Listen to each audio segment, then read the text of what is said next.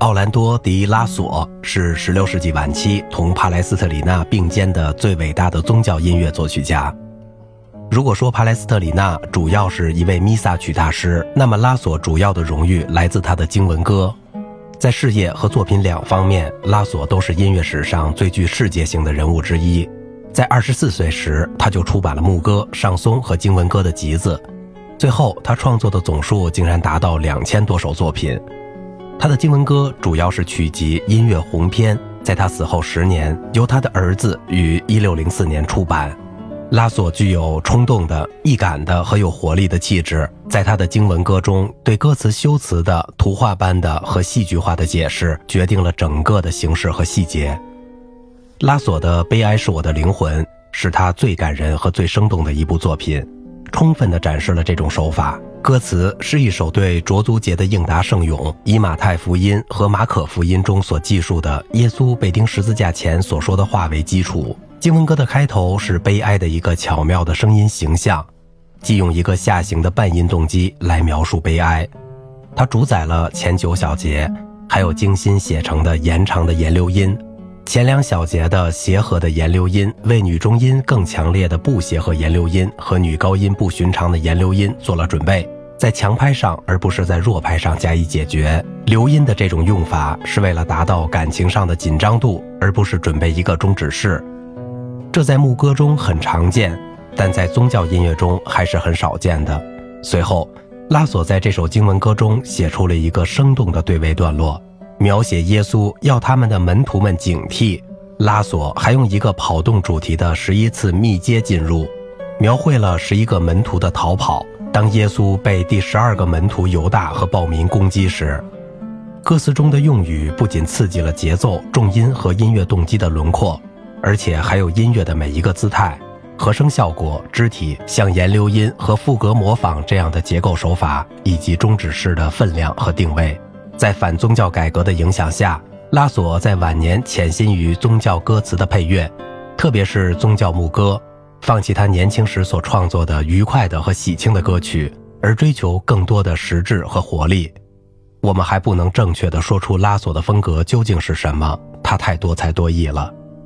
法弗兰德的对位，意大利的和声，威尼斯的华丽，法国的活泼，德国的严谨，所有这些在他的作品中都很丰富。他比16世纪的任何作曲家都更完满。他综合了这一时代的一切成就。威廉·伯德是16世纪最后一位伟大的天主教作曲家。他也许在童年时就受教于塔利斯。1563年被任命为林肯大教堂的管风琴师。大约十年以后，他移居伦敦，担任皇家小教堂的职务，直到生命的结束。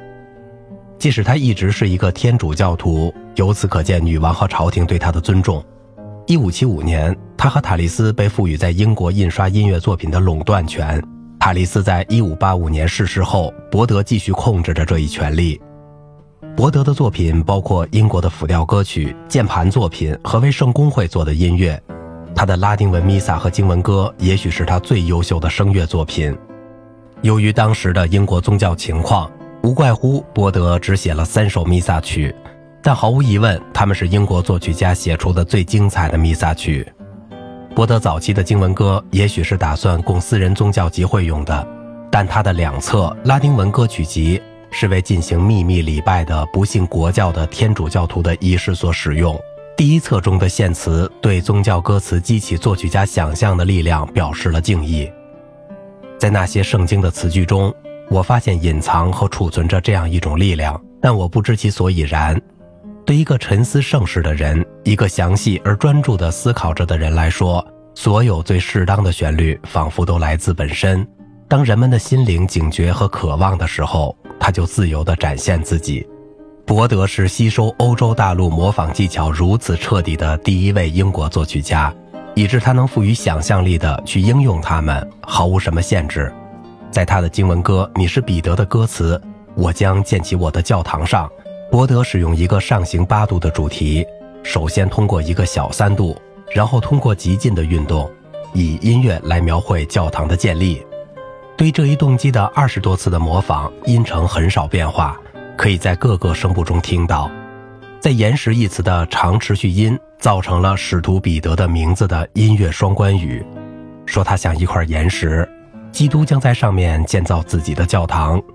伯德在十四小节的段落中避免了终止式，而且在结束的哈利路亚中偶尔暗示了福布尔东，